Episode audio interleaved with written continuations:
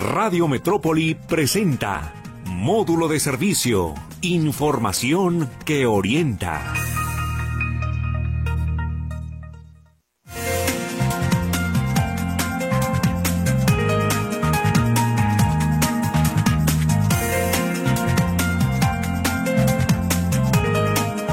¿Qué tal? Muy buenos días. Gracias por acompañarnos este día a su programa Módulo de Servicio. En esta ocasión le vamos a platicar acerca de la diabetes. Tenemos un método, pues no nuevo, pero sí diferente. Eh, aquí en cabina le vamos a platicar de qué se trata, principalmente educación en la diabetes. ¿Cómo sobrellevar esta enfermedad en México? Pues tenemos muchos casos, es uno de los males que predominan en la población mexicana para saber qué estamos haciendo bien y qué estamos haciendo mal.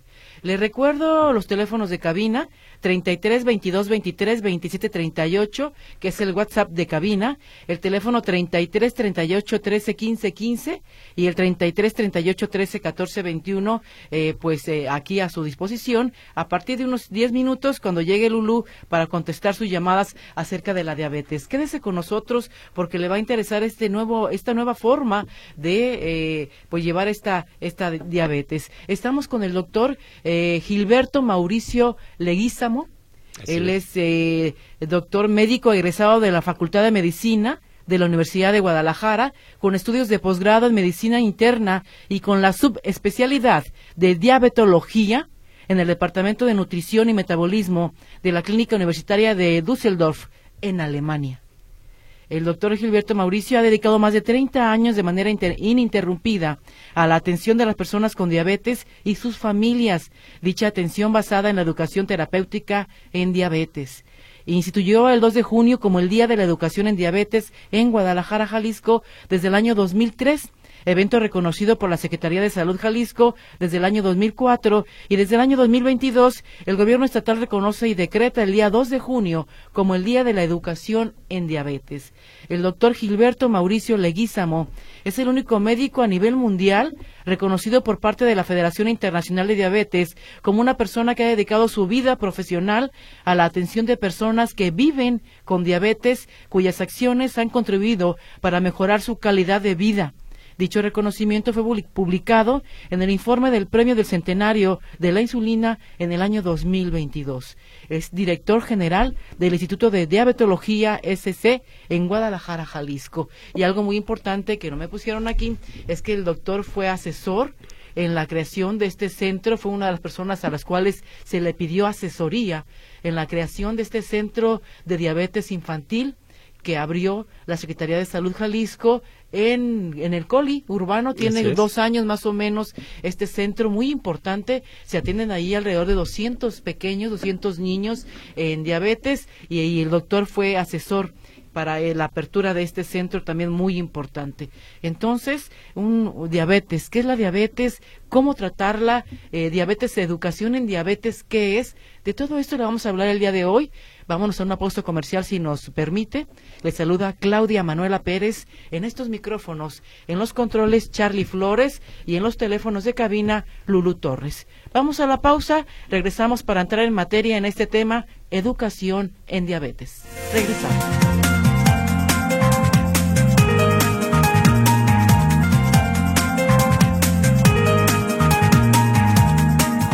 Regresamos con el doctor Gilberto Mauricio Leguízamo para hablar de diabetes, educación en diabetes, cómo llevar esta enfermedad de la mejor manera. Y bueno, en, tomando en cuenta modelos, estábamos hablando de Alemania, de Suiza, que nos llevan la delantera, que la población no tiene por qué estar enferma de este tipo o no tiene por qué sufrir este tipo de enfermedad y retrasarse, ¿no? En ese sentido.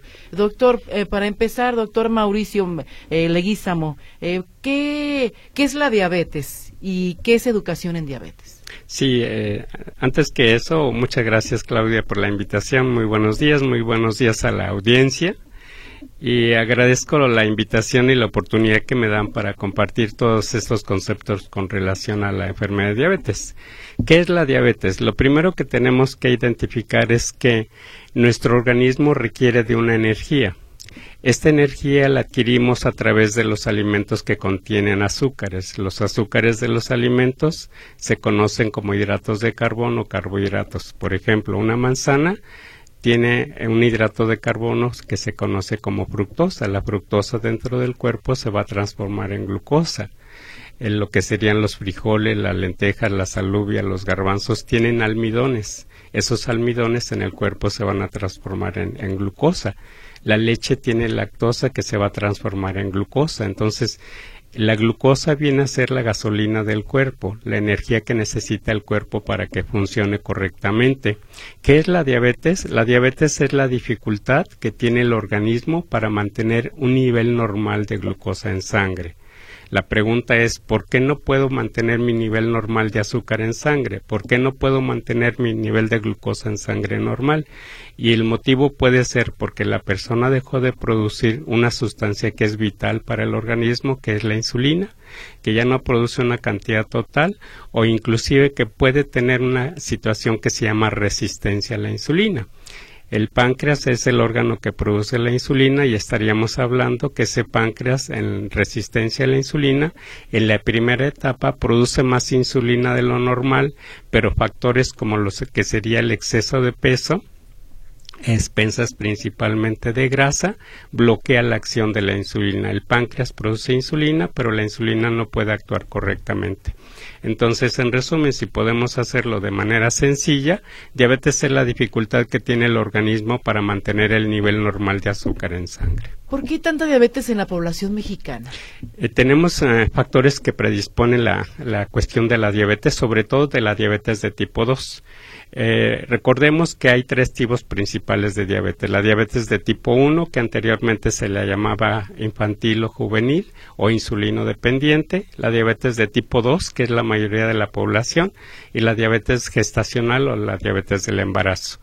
Nuestra población latina, en este caso nuestra población mexicana, tiene más predisposición a presentar la diabetes de tipo 2 ya genéticamente tenemos esa mayor susceptibilidad, mientras que la población europea tiene más tendencia a la diabetes tipo 1, la diabetes eh, que anteriormente decíamos se llamaba infantil, en nosotros tenemos más predisposición a la diabetes de tipo 2 pero se suman factores como el sedentarismo, como la obesidad, que favorece la presencia de, la diabetes. Entonces, por un lado, lo que sería la genética poblacional, por otro lado, el exceso de peso, sobrepeso, obesidad, y por otro lado, la falta de, de actividad física de la población general. Esos son factores importantes que están desencadenando que la diabetes se presente de manera más temprana. ¿Cuál es eh, la 1 o la 2? ¿Cuál es la más eh, eh, difícil de atender? la que el paciente no quiere cooperar. Ah, sí. no, hay, dificultad en ninguna de no hay. es lo que a veces el paciente pregunta, bueno, ¿tengo de la buena o tengo de la mala? No es ni buena ni mala, sí, porque depende de, de la actitud que tenga el paciente para aprender a controlar la enfermedad. Si yo no quiero hacer nada por mí, no lo voy a hacer y no voy a controlar la enfermedad. Entonces, el control de la, de la enfermedad depende de la actitud del paciente para aprender y aplicar lo que está aprendiendo. A veces se piensa que un paciente tipo 1 o tipo 2, por el hecho de que se aplique insulina, es un tipo de diabetes mala o grave. No, al contrario, puede tener más libertad para elegir lo que come, aprende a modificar la dosis de insulina, aprende a elegir los alimentos y hace su vida totalmente lo, más normal posible. Entonces, no es tanto que sea difícil el control de la diabetes. Lo difícil es el, cambio de actitud de la persona. Hay que modificar algunas cosas. Si la persona, por ejemplo, un paciente que se comía como cena 26 tacos en la noche, pues 26 tacos es excesivo. Sí, entonces, ¿qué tiene que hacer? Aprender a moderar el consumo de alimentos para tener un mejor control de la, de la enfermedad. Pero en sí no hay dificultad en, en ningún tipo de diabetes, excepto aquella persona que no quiere realmente participar en el tratamiento. No es la, la la pastilla, la solución, la parte milagrosa que le va a controlar la enfermedad. Eh, por eso yo le llamo que la diabetes es una enfermedad de actitud.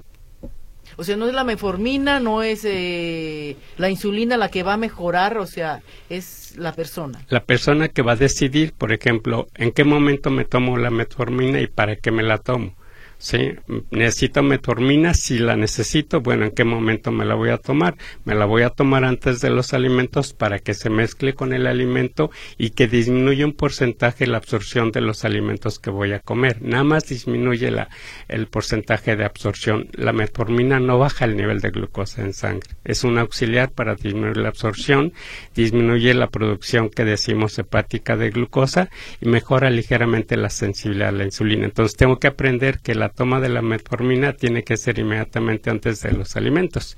Si es la insulina, entonces tengo que aprender a decidir la cantidad de insulina que mi cuerpo requiere para lo que voy a comer. ¿Y también es antes de los alimentos la insulina? Puede variar. Si, por ejemplo, si un paciente tiene una cifra de glucosa antes del desayuno de 137, entonces tiene que decir, me voy a aplicar una unidad de insulina de acción ultra rápida para el alimento para corregir el 37 más lo que voy a tomar de alimento. Si necesito 5 unidades para los alimentos y una para corrección, me aplico la insulina 30 minutos antes de mi desayuno o me aplico la insulina y comienzo a tomar los alimentos que no me elevan la glucosa. Por ejemplo, si voy a desayunar un huevo a la mexicana, el huevo a la mexicana no me va a elevar el nivel de glucosa. Entonces, dejo al final la leche o dejo al final la tortilla o acompaño al final el huevo con el, con el virote, con el pan. Pero, por ejemplo, si tengo un nivel de glucosa de 68, primero desayuno y luego me aplico la insulina. O sea, puedo jugar con el momento de aplicación. Y usted enseña eso. Exactamente. ¿Hay alimentos prohibidos para el diabético? Mm. Maíz, papa. Los alimentos prohibidos son los mismos que son para nosotros las personas que no tenemos diabetes, ¿sí? O sea, la persona con diabetes tiene que aprender a elegir lo que come. puede comer pan, puede comer tortillas, puede comer pastel. O sea, por ejemplo, un niño, un adolescente con diabetes tipo 1 tiene que disfrutar su cumpleaños con un verdadero pastel. O sea, pastel que tiene azúcar, no necesariamente que sea un pastel que no le agregan azúcar. La harina se va a convertir en azúcar. Sí, entonces, ¿qué tenemos que hacer? A lo mejor un pastel, por ejemplo, un pastel de zanahoria que tiene menos cantidad de hidratos de carbono o que la cantidad de hidratos de carbono se va a absorber más lentamente que un pastel de tres leches. Entonces tenemos que aprender a elegir, pero un tercio de rebanada de pastel equivale eh, en promedio a lo que sería medio plátano.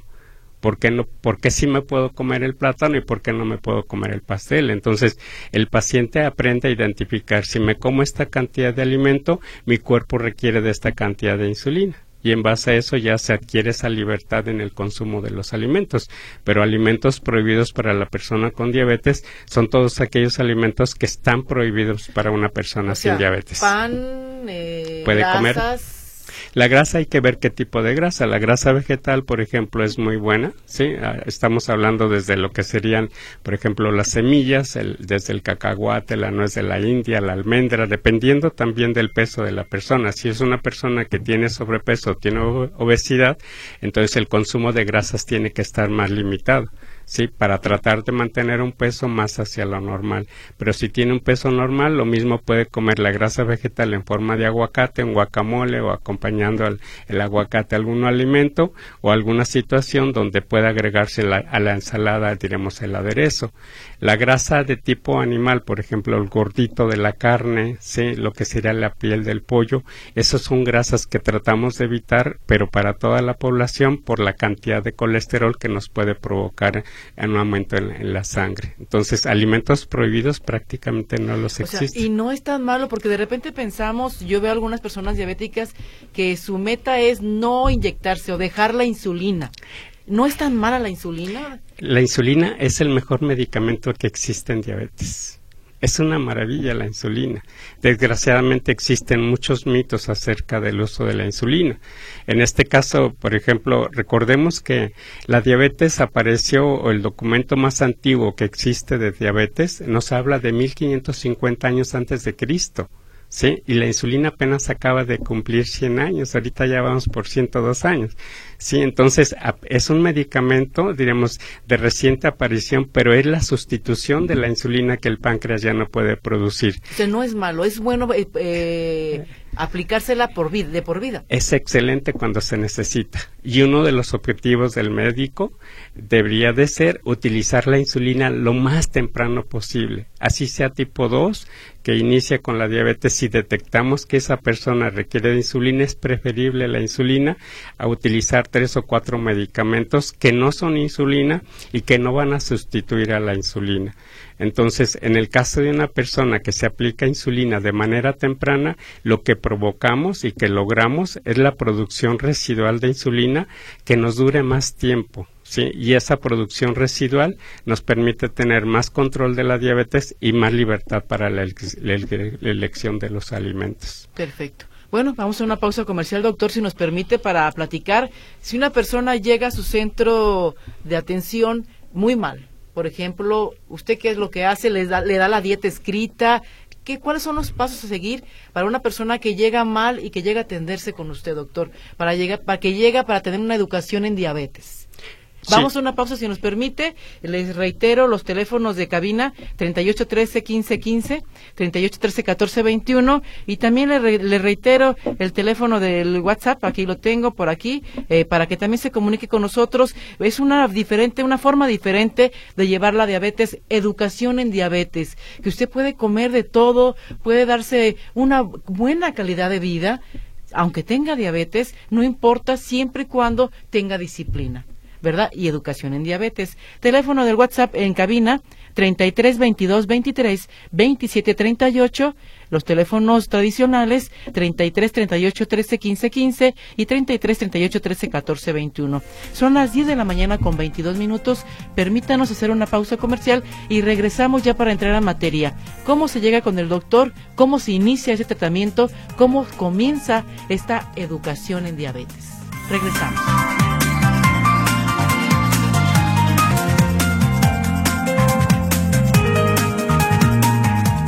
Bien, regresamos con el doctor Gilberto Mauricio Leguízamo, es especialista, es diabetólogo, que también no había escuchado yo esa especialidad, diabetólogo, hablar de la diabetes, y le preguntaba, doctor, antes de irnos a pausa comercial, ¿qué hace una persona? A ver, yo estoy muy enferma, vamos a ver, o una persona que de repente diga, no me puedo controlar la diabetes, estoy mal, voy a ir con el doctor. Cuando llega usted lo analiza, ¿qué hace, doctor? Sí, lo, lo primero que, que tenemos que hacer es de, desde recibirlo en la puerta. ¿Sí? ¿Por qué? Porque es muy interesante y nos da mucha información desde la actitud con la que viene el paciente a la consulta. Está buscando una ayuda. Entonces, ¿de qué manera nosotros le vamos a poder servir para atender esa ayuda que solicita? Entonces, desde su marcha, el cómo camina, de qué manera está caminando, quién, le acompaña, desde ahí comienza la, consulta. Ah, Sí, el lenguaje no es no hablado. El lenguaje corporal, exacto y de ahí pasamos a todo lo que sería la historia clínica normal, los antecedentes, saber si tiene diabetes, la familia, una serie de preguntas, pero lo más importante si nos podemos centrar es tratar de identificar el tipo de diabetes, si es un tipo 1, es un tipo 2, es una persona con diabetes en el embarazo, cuál es la situación y sobre todo identificar su producción residual de insulina no es nada más a todos metformina, todo tipo 2 metformina, todo tipo 2 eh, insulina, no. Hay que identificar si esa persona aún produce insulina y qué cantidad de insulina produce como para definir. ¿Le hace estudios? Claro, sí. Entonces, definir, vamos a utilizar medicamentos sencillos y nobles como la metformina en dosis adecuadas, no dosis excesiva, o vamos a utilizar de manera inicial el uso de insulina. Entonces, hacemos una evaluación a esto a través de los exámenes de laboratorio, le pedimos que vaya al laboratorio, que se practique unos exámenes, sobre todo lo que es la glucosa de ayuno, o sea, sin alimento, glucosa de ayuno, examen general de, ayuno y una glucosa que se llama glucosa postprandial, la glucosa dos horas después del último bocado. En medicina, si decimos si es una pregunta de examen, la glucosa postprandial se considera dos horas después del primer bocado. En la parte práctica clínica de, la, de nuestro proceder médico es dos horas después del último bocado. Volvemos a solicitar la glucosa postprandial dos horas después y el examen general de orina dos horas después, acompañado con un examen que se llama hemoglobina glucosilada, que este examen de hemoglobina glucosilada nos habla, habla del promedio de glucosa que ha mantenido la persona durante los últimos tres meses, ah, pero principalmente el último mes. Y ya de esa manera, con la práctica, con la experiencia que tenemos, podemos decidir si esa persona tiene una producción residual de insulina suficiente como para que se pueda mantener con medicamentos suaves o pasamos directamente al uso de insulina. Después de eso, precisamente tenemos una educadora en diabetes, la licenciada Patricia Gómez, que ella se encarga de dar la sesión de alimentación, nos ayuda con el aspecto del manejo de la hipoglucemia, la técnica de aplicación, todos los aspectos educativos que uno como médico por cuestiones de tiempo no puede transmitir en ese momento. Entonces, el objetivo es que la persona lleve su tratamiento así sea medicamento, sea insulina, pero también lleve la parte más importante que es la enseñanza de la selección de los alimentos a través de un programa que tenemos, el programa que le llamamos el sistema DIME, que es identificar qué alimentos contienen hidratos de carbono y cuántos de esos hidratos de carbono voy a consumir por decirlo así, el mínimo de hidratos de carbono que debe de consumir una persona por comida principal serían 40 gramos de hidratos de carbono. Nosotros tenemos una unidad que le llamamos MD, MD es igual a 10 gramos de hidratos de carbono. Entonces, la licenciada Patricia lo que hace es enseñarle a identificar esas MDs. Por ejemplo, un plátano de tamaño eh, normal o mediano equivale a 2 MDs, que sería el equivalente a 20 gramos de hidratos de carbono. Un plato de pozole sin grasa, con carne magra, sí, con su caldito y todo, sí, equivale a la misma cantidad de hidratos de carbono de un plátano. Entonces, ¿qué quiere en ese momento? ¿Quiere comerse el plátano o quiere comerse el pozole? Entonces, les enseña a manejar su tipo de menú en base a las costumbres que ellos tienen. Ellos desayunan esto, ellos comen esto, cenan esto, entonces ella les organiza precisamente la selección de los alimentos. De aquí quite esto, de aquí le falta esto. Le da una tabla, por ejemplo, les da una tabla de para saber qué pueden comer y qué no. Sí. Dice, yo sabía que, por ejemplo, el plátano no podían comer los, los diabéticos. No, al contrario, es, es un alimento bueno y, lo que tenemos que hacer es uso de la fruta de la temporada. Entonces, si es una temporada de guayabas, que guayabas ya casi encontramos todo el año, pues que coma guayabas. Pero el mamey, por ejemplo, o la mandarina. Entonces, el paciente tiene que aprender a, a conocer la cantidad de hidratos de carbono de los alimentos para elegir, ah, me voy a comer esto en lugar de esto. Y entonces come normal, eh, se toma la, la, el azúcar y después ve qué medicamento se inyecta la insulina que tiene que inyectar. Sí, lo conveniente dependiendo del tipo de diabetes es que se haga su monitoreo de glucosa, que se determine la glucosa antes de los alimentos y ya dependiendo de la indicación y dependiendo del tratamiento que se haga su monitoreo de glucosa dos horas después del último bocado para pretender alcanzar las metas de tratamiento. Lógicamente es un proceso de, de, de ese aprendizaje y de la práctica de eso que ya aprendieron.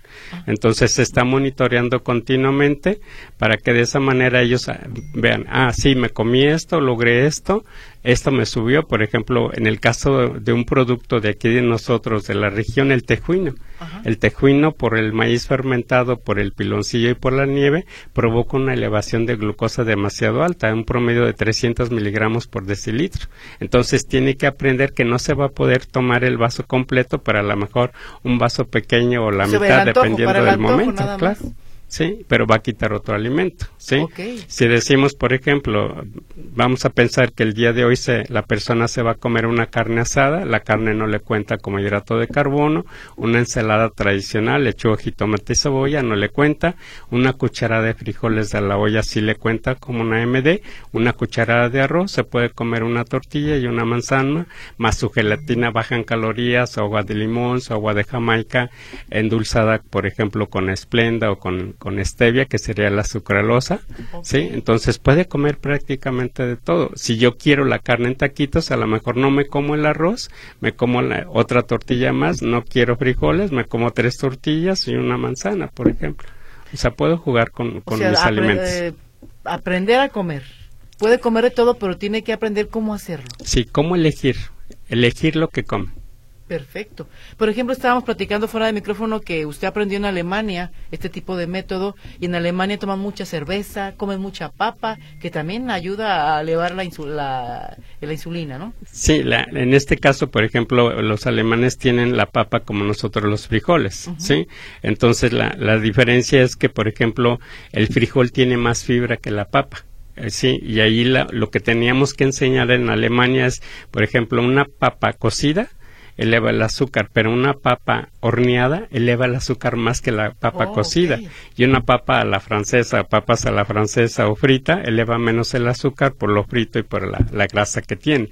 Entonces tiene que aprender de igual manera a elegir. Ahora quiero esta, ahora quiero aquello. O sea, las combinaciones son muy importantes sí, aquí. Pero no como prohibido. ¿sí? O sea, simplemente como elegir, por ejemplo, si voy a comer unos frijolitos refritos, pensando en que esa persona no tiene ese exceso de peso y que tiene libertad de comer un poco de grasa, puede comerse sus frijolitos refritos acompañados de alguna otra cosa. Si hablamos, por ejemplo, de mollete, un mollete, o sea, el, bolillo, el virote, sin migajón, medio, medio bolillo, medio virote, equivale a 10 gramos de hidratos de carbono, una cuchara de frijoles son otros 10 gramos, su salsa mexicana es libre, su quesito es libre, le acompaña con su té o con su café, eso no le cuenta y todavía tiene oportunidad de comerse otro mollete dulce, que sería el, virote con un poquito de mermelada, un poquito de margarina. Y esa persona que desayunó exactamente eso, después se toma eh, cómo andan sus niveles de azúcar y después decide, o ahí le indica, ya sabe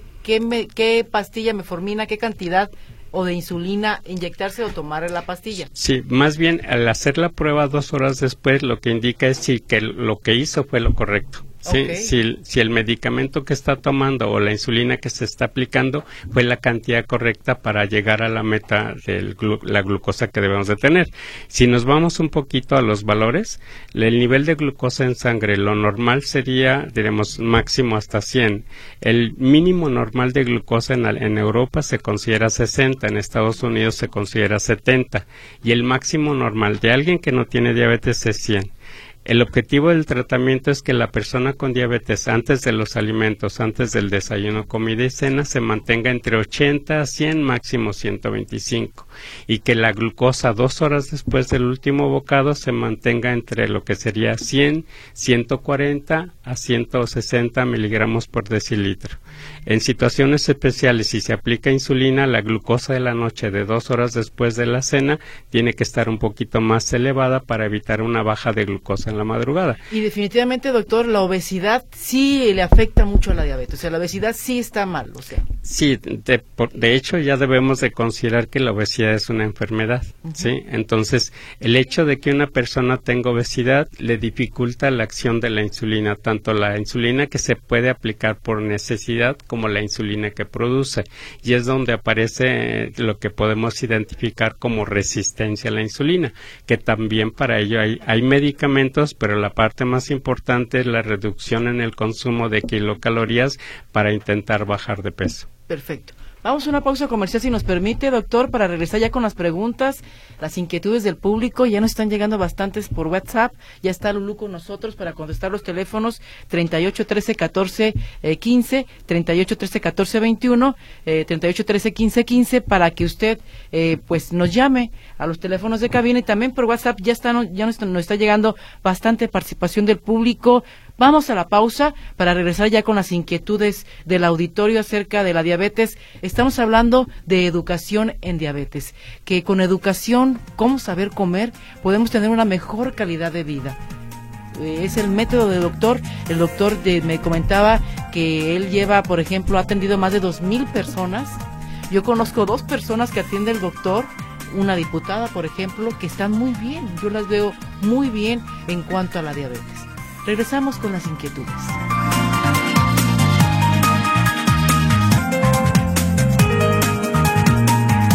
Regresamos a su programa módulo de, módulo de servicio. Estamos hablando de educación en diabetes. Cómo llevar de la mejor manera esta enfermedad de diabetes con educación. Cómo saber comer. Cómo tener una mejor calidad de vida en cuanto a este padecimiento. Y iniciamos ya con las, las inquietudes del público. Elena Cano pregunta, ¿cómo se corrige la insulina alta? Si, si queremos entender la, pregunta es precisamente lo que se llama un hiperinsulinismo, que en este caso un exceso de insulina en el cuerpo que está, diremos, manifestándose eh, la resistencia a la insulina. Una persona que tiene sobrepeso o que tiene obesidad, lo que decíamos al principio, tiene una insulina inclusive mayor de lo normal, pero la insulina que tienen no puede actuar por el exceso de peso. Vamos a tratar de ejemplificarlo de la siguiente manera. Nuestro cuerpo está formado de células. Si la célula es la parte más pequeñita de nuestro cuerpo y esa célula es, si la podemos comparar como una habitación donde esa habitación tiene su puerta, su, esta puerta tiene su chapa, su cerradura, la función de la insulina es actuar como una llave abriendo cada una de las puertas de las células para dejar pasar el azúcar que proviene lleno de los alimentos para que ya en el interior de la, de la célula la, la célula adquiera la energía que necesita para cumplir con su función. Entonces, de una manera muy sencilla, la función de la insulina es actuar como una llave abriendo la puerta. El exceso de peso o el exceso, diremos, de consumo de calorías que va a provocar sobrepeso y obesidad es como ponerle una bola de chicle a la cerradura. Entonces, el sitio de acción de la insulina, que sería la cerradura, está bloqueada por la grasa. Y entonces la insulina, ¿qué es lo que sucede? No puede abrir la puerta el páncreas recibe la señal que no hay suficiente insulina, pero produce más, más, más y se va acumulando en sangre. Se crea una situación que se llama resistencia a la insulina, que las personas lo pueden identificar fácilmente, por ejemplo, con datos como lo que se llama cantosis nigricans, que sería una mancha, mancha oscura en el cuello, en las axilas, en las ingles. Esa es una forma de hablar del cuerpo, de decir, estoy iniciando con resistencia a la insulina y puedo en algún momento convertirme en una persona con diabetes. Mucho cuidado con eso. Ok. El señor Javier, Javier Carvajal pregunta, ¿por qué no se hace rutinariamente la prueba de insulina en sangre? Regularmente no lo hacemos porque la determinación de insulina en sangre nos va a decir nada más la cantidad de insulina de ese momento pero no me va a decir de manera práctica la cantidad de insulina que yo voy a necesitar para tal o cual paciente. Además es un examen que no en todos los laboratorios lo pueden practicar y es costoso. Desde el punto de vista clínico práctico no nos es tan útil como lo que sería el desarrollo de lo que es la glucosa de ayuno y la glucosa postprandial, el examen general de, orina en ayuno y el examen general de orina dos horas después de haber desayunado o comido. Perfecto. Eh, Carmen Romero y también Teresa Álvarez preguntan lo mismo. ¿Qué diferencia hay entre prediabético o diabético o existe realmente la prediabetes? Sí, es un tema muy controvertido en el sentido que anteriormente al aspecto de la prediabetes era lo que se conocía como intolerancia a la glucosa o hiperglucemia intermedia. Y son aquellas personas que tienen una cifra de glucosa mayor de 100 pero por abajo de 125. Recordemos que para hacer el diagnóstico de diabetes se considera que la persona con diabetes debe tener un nivel de glucosa en sangre en ayuno por arriba de 125 miligramos por decilitro. Y entonces esa persona que está entre lo que sería 100 y 125 es aquella persona que se le considera como persona con prediabetes. Desde mi punto de vista práctico, lo que decimos nosotros existe una situación que se llama intolerancia a la glucosa o hiperglucemia intermedia. Yo no pretendo ni, ni manejo el aspecto de prediabetes porque decimos de, a manera de, de broma y con todo respeto es como decirle a una mujer está preembarazada o está embarazada o no está embarazada, o tiene diabetes o no tiene diabetes, o tiene hiperglucemia intermedia o tiene intolerancia a la glucosa. Pero el decirle que tiene prediabetes es una carga emocional muy fuerte que afecta a la persona misma. Perfecto. Eh, la diabetes, aquí una pregunta complicada. A ver, Juan Hernández pregunta, ¿la diabetes tipo 2 se puede curar mediante trasplante de páncreas, células madre o factor de transferencia? No, absolutamente. La respuesta es completamente no. Sí, eh, recordemos que En el caso de la persona con diabetes de tipo 2, es una persona que todavía tiene una producción residual de insulina. Sí, en este caso, ¿qué es lo que tenemos que hacer? Es identificar esa producción para identificar con qué se puede manejar, con alimentación, con alimentación y medicamentos orales o con alimentación y lo que sería la insulina. Hablando de un trasplante de páncreas, éticamente no está, diremos, indicado porque el trasplante de páncreas puede provocar más daños que lo que sería el beneficio de tenerlo. Y por otro lado, las situaciones de célula madre o factor de, eh, ¿cuál fue el otro factor? Mm. Factor, a ver, permítame, ya lo había pasado por acá. Factor de transferencia. Transferencia tampoco, o sea, no hay absolutamente nada. Y lo que sí es muy importante es saber que la diabetes hasta este momento no podemos decir que se cura. O sea, ahorita en, en redes sociales se está hablando mucho de que se revierte la diabetes, que se cura la diabetes, que eliminan la insulina con tal o cual cosa. No, la Federación Internacional de Diabetes hasta este momento no establece la cura de la enfermedad. Podemos tener un control excelente como si no tuviera diabetes, pero no podemos decir que la diabetes ya se curó. ¿Por qué? Porque si a esa persona le solicitamos exámenes especiales para identificar que tiene diabetes, aparece con alteración que nos dice que tiene diabetes, nada más que está controlada. Jorge Cueva dice que es paciente del doctor, está muy agradecido, dice que eh, ha tenido control eh, de su diabetes, ha tenido eh, muy buen control y está muy agradecido. Roberto Gutiérrez, de 62 años, dice tiene 62 años, dice que tiene tres años y medio con diabetes y pregunta si el apetito sexual disminuye por la enfermedad. Sí, si tiene mal control de la enfermedad, sí, efectivamente. Recordemos que los niveles altos de glucosa puede afectar tres situaciones especiales, que es la de los ojos, que se conoce como retinopatía diabética, la cuestión de los riñones, que sería la nefropatía diabética, y la de los nervios, neuropatía diabética. Entonces, la disfunción eréctil está relacionada con neuropatía diabética.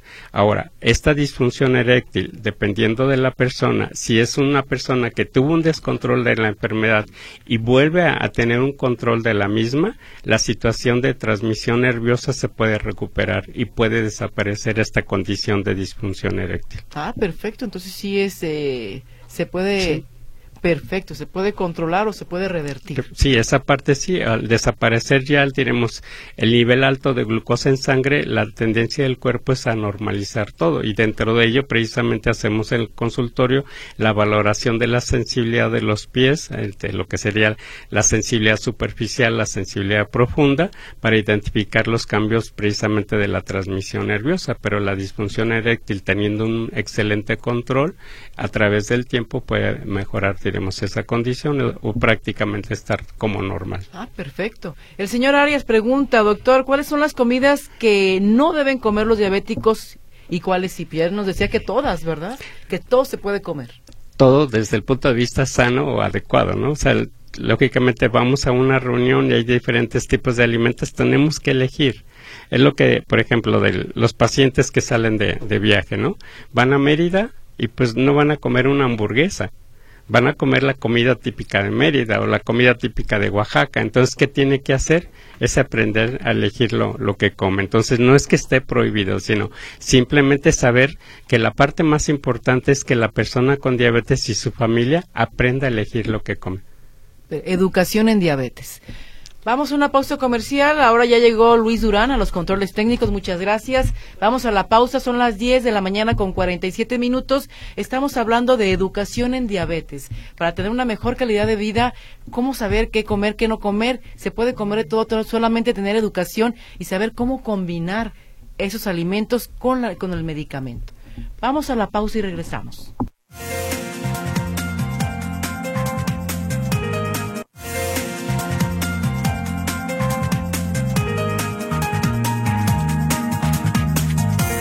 Regresamos a módulo de servicio. Estamos con el doctor Gilberto Mauricio Leguízamo. Él es diabetólogo, tiene esta subespecialidad estudiada en Alemania. Él se ha dedicado a la diabetes, a atender diabetes desde hace 30 años y él tiene un método para elevar el nivel de vida. Él habla de educación en diabetes, saber cómo combinar los alimentos junto con los medicamentos para llevar una mejor calidad de vida.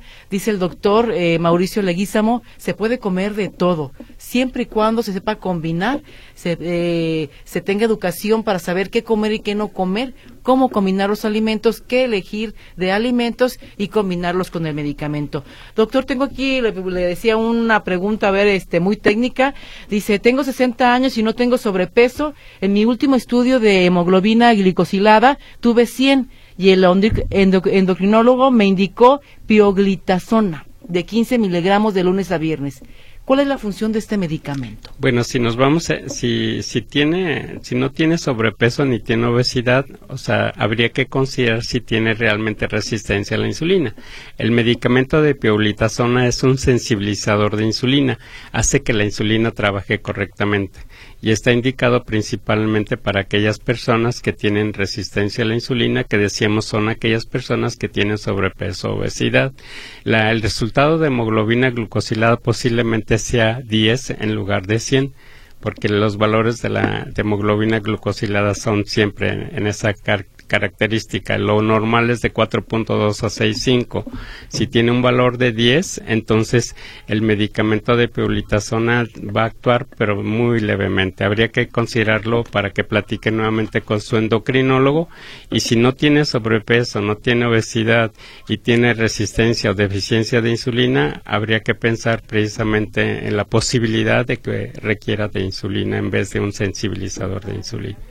Perfecto. Si se pone insulina, ¿puede tomar trayenta?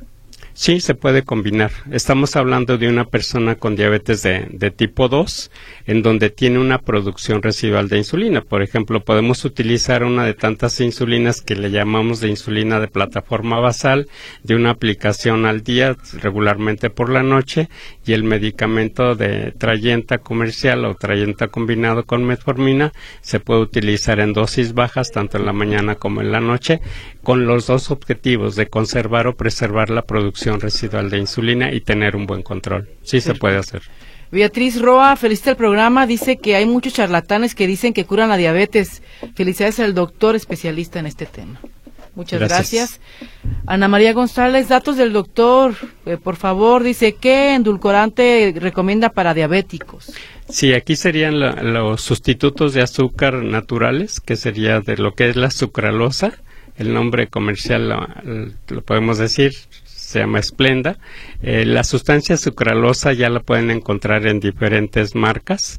Eh, sería un sustituto natural. De igual manera, el sustituto de stevia. Stevia también hay muchos productos ya de marca, entonces serían los dos sustitutos más importantes para lo que sería la persona con diabetes.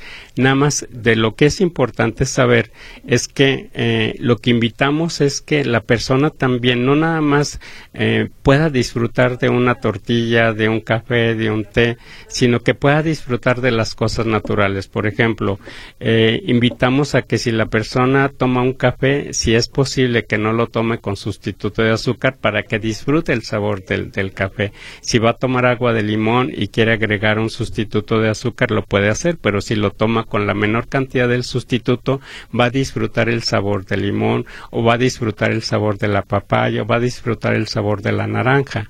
No inclinarse o centrarse en la atención del sabor dulce de un producto, porque eso es nada más algo desde el punto de vista emocional y lo que queremos es disfrutar el sabor de lo que estamos comiendo. Claro. Eh, Susana Zaragoza dice, lo que me enseñaron la, mi nutrióloga y el endocrinólogo es aprender a comer.